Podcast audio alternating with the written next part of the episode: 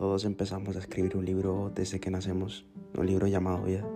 Y aquí te traigo al chico de las flores y el desamor, que te dará su opinión sobre lo que él piensa o, o quizás tu opinión es diferente y también nos sirva ¿no? para aprender a los dos. Quédate por aquí que cada semana tendrás un capítulo nuevo.